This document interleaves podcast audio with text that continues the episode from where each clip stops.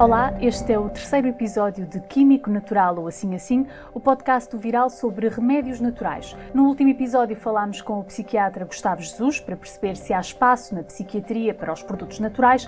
Hoje falamos sobre nutrição e emagrecimento, uma área em que as fake news são quase infinitas, desde o chá milagroso para queimar gordura até ao suplemento ou alimento que promete uma perda de 4 kg em 7 dias, não faltam falsas promessas para emagrecer rápido rápido nas redes sociais. É por isso que hoje temos connosco a coordenadora da Licenciatura em Ciências da Nutrição da Nova Medical School, Conceição Calhau. Professora, obrigada por ter aceitado o nosso convite. Antes de mais, há mesmo algum remédio natural ou alimento que por si só faça emagrecer? Pois, eh, acho que este tema de facto é, é, extremamente pertinente porque é isso todos que procuram. Nós temos de facto uma enorme procura por uma solução rápida como dizia, milagrosa, no sentido que não há milagres, é ser rápida, ser imediata e sem esforço. As pessoas procuram sempre ter uma solução para continuarem a ter os mesmos, as mesmas rotinas, e acho que este é um ponto importantíssimo naquilo que diz respeito ao emagrecimento ou à nossa gestão de, do peso corporal, é continuarem a fazer exatamente a mesma coisa do ponto de vista de comportamento alimentar e já agora de não atividade física, mas perderem peso. E isso só mesmo um milagre, como dizia bem, porque isso não existe. Uhum. Não há nenhum alimento ou suplemento que por si só faça emagrecer. O processo de, e, e é muito importante, nós esclarecemos as pessoas que o processo de emagrecer é preciso que se perceba que não é perder só o peso na balança. Podemos perder o peso na balança e estarmos a perder, por exemplo, massa muscular. Nós podemos acelerar o metabolismo, se é isso que as pessoas procuram, mas para isso precisamos de perceber, primeiro, porque é que o metabolismo está desacelerado, porque é que ele foi perdendo o seu ritmo habitual, e isso muito provavelmente está associado a três fatores. O primeiro, obviamente, será a atividade física, uma vida ativa. O segundo é a forma como está a distribuir as refeições ao longo do dia e o terceiro é fundamentalmente as escolhas que faz. Portanto, eu não tenho um produto que vou ingerir independentemente destas três variáveis e que vou conseguir um saldo energético negativo.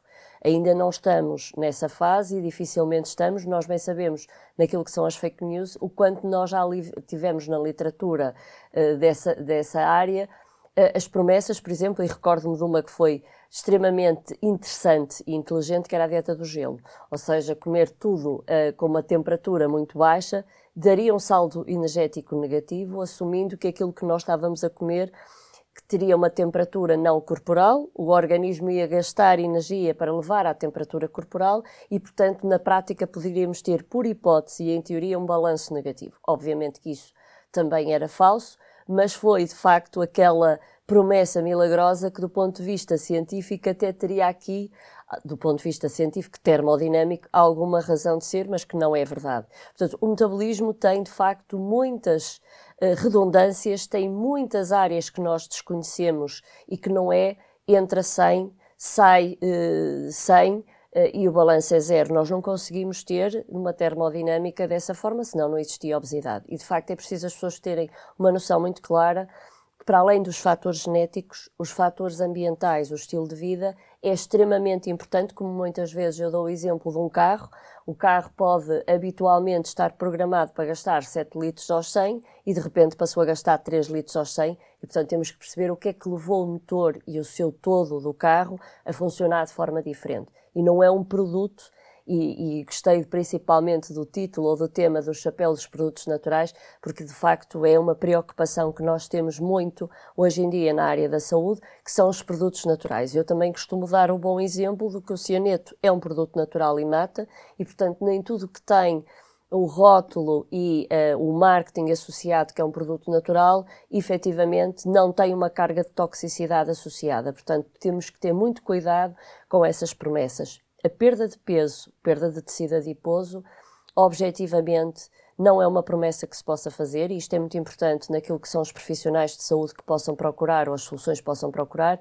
Aquilo que é mais sério é prometer métodos, não resultados. Uhum. E, portanto, as metodologias, sim, podemos prometer, vamos fazer este caminho de acordo com esta situação clínica, Nunca podemos nem nunca devemos criar a expectativa dos resultados. E cada caso é um caso, isto também necessariamente temos que o dizer. E a uhum. obesidade é uma doença extremamente complexa. E há algum benefício em associar remédios naturais, os chamados remédios naturais, a um programa de emagrecimento? Pois aí nós podemos estar a falar de realidades que até têm algum interesse científico. E estou-me agora a recordar de um que acho que é cientificamente extremamente válido, entre muitos outros, que eu poderia dar exemplos, por exemplo, chá verde. O chá verde tem catequinas que nós sabemos que têm efeito lipolítico, que ajudam na distribuição, no fundo, ou na redistribuição das células do tecido adiposo, naquilo que possa ser termos mais local para armazenar e até para a sua própria lipólise. Portanto, há aqui compostos biologicamente ativos que, por exemplo, estão no chá verde que podem ter algum interesse.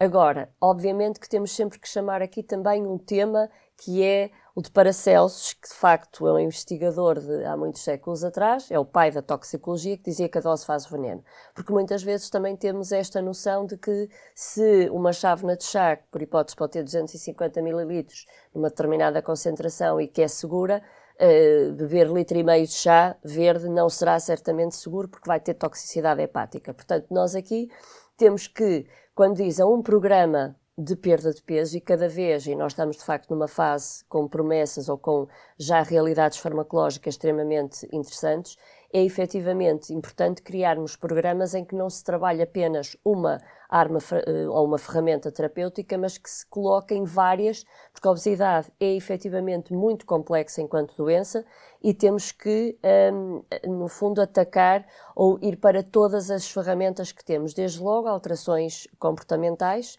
que podem depois estar a potenciar o efeito do farmacológico. E nas alterações comportamentais, e se formos à dieta, obviamente há regras do ponto de vista alimentar que são importantes para ajudar na, uh, na aceleração do metabolismo, na mobilização da gordura acumulada. E estou-me a lembrar naquilo que é um, as ferramentas que nós temos da dieta mediterrânica, aquilo que é a importância de determinado tipo de fibras alimentares, as recomendações que nós damos para comer 25 a 30 gramas de, de, fibra por dia, não é porque sim, não é para o trânsito intestinal só, o comer os hortofrutícolas e as leguminosas, que depois na prática é isso que vai dar as 25 a 30 gramas de fibra por dia, isso é extremamente importante para, por exemplo, alimentar os animais de estimação que temos no intestino, que é um tema cada vez mais importante de, de reforçar, porque no intestino, e quando nós ouvimos dizer que no intestino está o segundo cérebro, é o mesmo cérebro, e é um cérebro extremamente importante do ponto de vista do motor do carro. É aquele conjunto de animais que vão colocar muito peso naquilo que vai ser determinante de velocidade para o metabolismo. E, portanto, nós podemos andar aqui com muitas uh, manipulações, mas estamos muitas vezes a esquecer o essencial, que é, por exemplo, olharmos para o microbiota intestinal e na dieta temos muitos moduladores. Nas ervanárias nós encontramos dezenas de chás, suplementos e drenantes que fazem precisamente estas uh, promessas milagrosas de emagrecimento. Estes produtos podem ter riscos uh, para a saúde das pessoas e que tipo de riscos são esses? Podem ter muitos. Uh, essa é de facto uma questão extremamente importante. Um, nós temos que ter uma noção de que na alimentação, e as ervas, aroma, uh, e, as, e as ervas que, que nós temos na ervanária uh, fazem parte daquilo que são os, os edíveis que nós nos podemos alimentar ou podemos ingerir, e a verdade é que nós temos que pensar que na farmacologia, o fármaco é uma substância biologicamente ativa, farmacologicamente ativa, extremamente bem conhecida e estudada. Na alimentação, ou nesta, nesta área tão, eh, tão infinita, nós temos muitas moléculas biologicamente ativas de uma intensidade, uma potencialidade extremamente enorme. Isto para explicar que não é inócuo aquilo que nós fazemos do ponto de vista alimentar. Portanto, não é comer mais disto ou menos daquilo, é completamente indiferente. Não, nós todos os dias, na nossa prática de alimentação, estamos a ingerir compostos biologicamente ativos, bons e também não bons.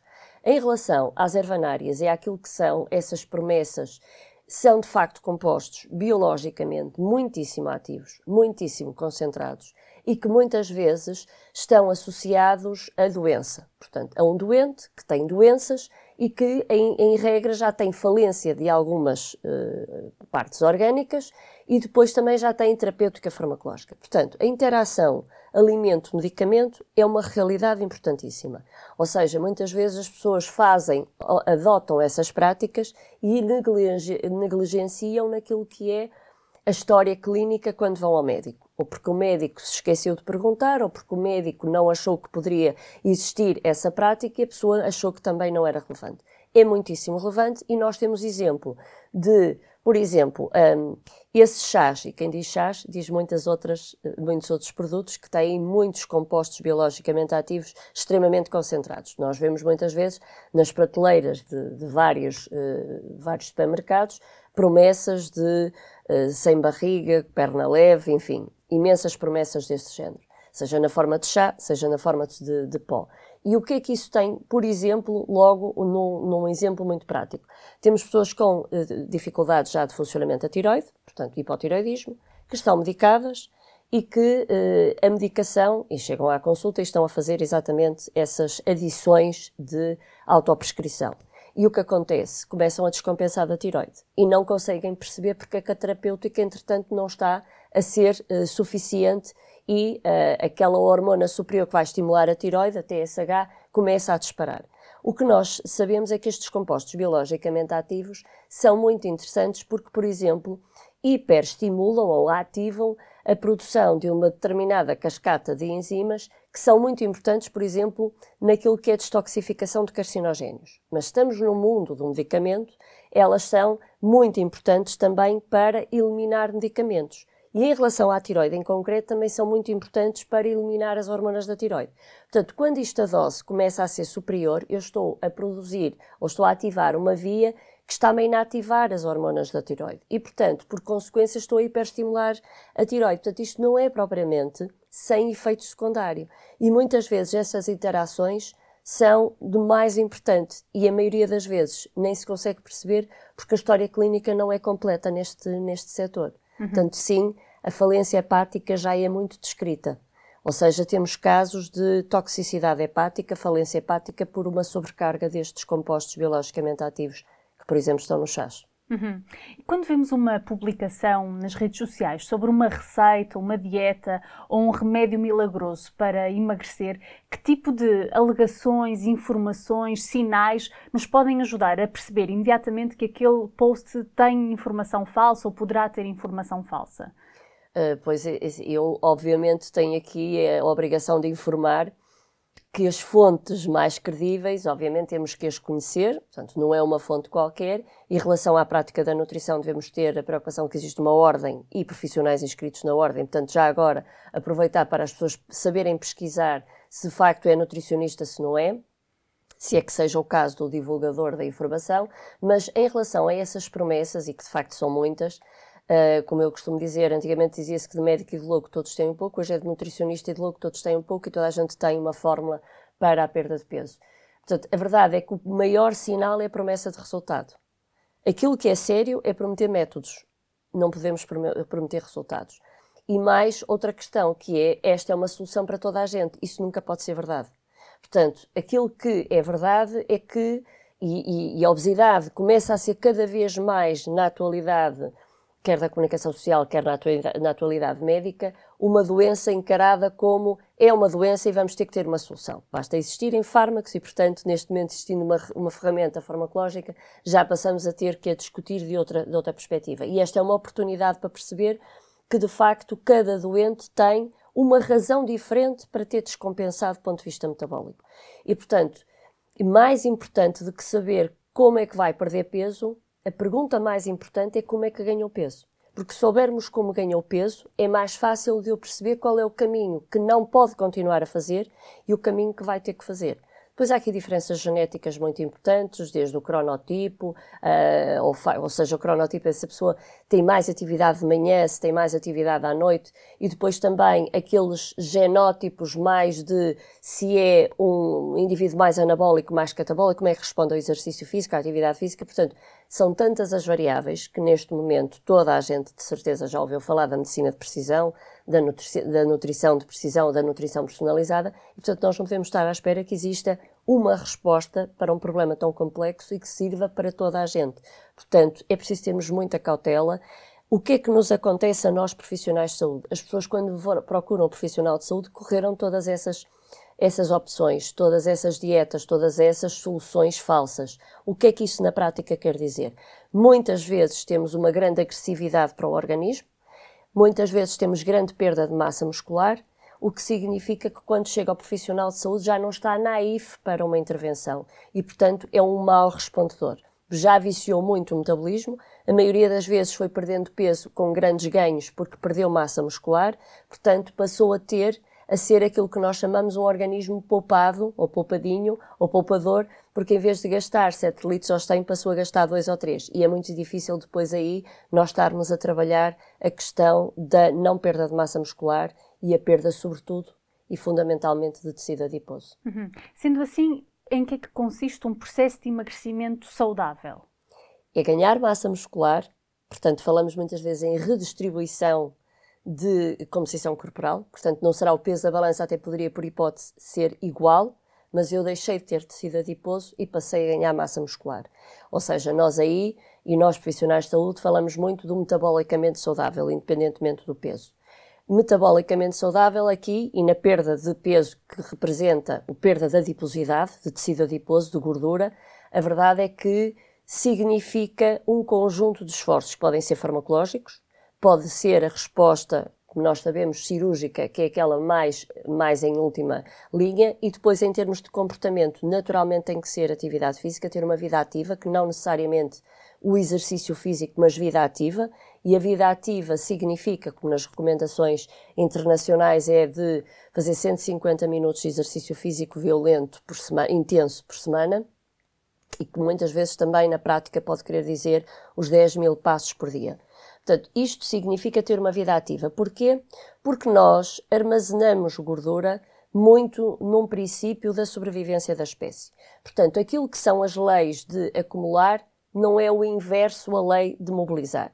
E agora, numa linguagem muitas vezes económica que as pessoas podem perceber melhor, que é o ter a conta à ordem ou a conta poupança-reforma.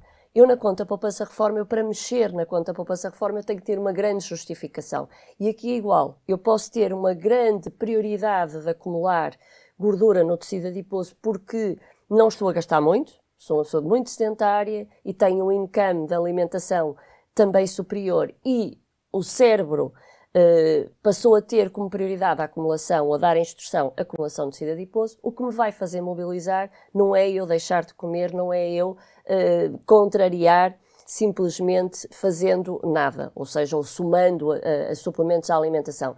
Eu tenho que dar a instrução da mobilização da gordura. Muitas vezes nós vemos nestas promessas de perda de peso uma grande eh, restrição energética e, sobretudo, à custa de hidratos de carbono.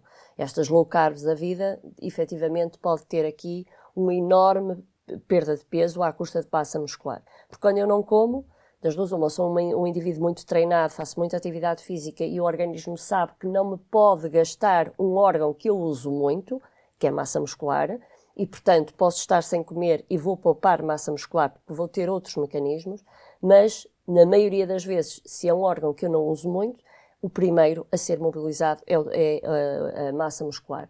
O último a ser mobilizado é o tecido adiposo. E quando eu digo o último é porque eu nem consigo bioquimicamente fazer o inverso. Eu consigo transformar aquilo que como em gordura, dificilmente consigo transformar, ou nem posso, nem consigo transformar gordura em açúcar no sangue quando ele baixa. Portanto, eu estar em jejum, o açúcar do sangue baixa e aquilo que eu vou buscar é massa muscular. Portanto, efetivamente, o que mais facilmente acontece é a baixa do metabolismo basal e, portanto, eu passo a ter muito mais facilidade em aumentar de peso. Obrigada, professora Conceição Calhau. Para resumir a nossa conversa, relembramos dos três pontos essenciais deste episódio. 1. Um, não há nenhum remédio natural ou alimento que por si só faça emagrecer rápido. 2. O que funciona para umas pessoas pode não funcionar para outras, por isso não existem soluções universais para perder peso. 3. Desconfia de pessoas que prometem resultados milagrosos em vez de métodos baseados na ciência. Se tiveres dúvidas ou sugestões de fact-checking sobre saúde, envia-nos uma mensagem para as redes sociais do Viral. Podes também enviar-nos um e-mail para contactos.viralcheck.pt. Obrigada por nos teres ouvido até aqui. Até ao próximo Químico, Natural ou Assim Assim.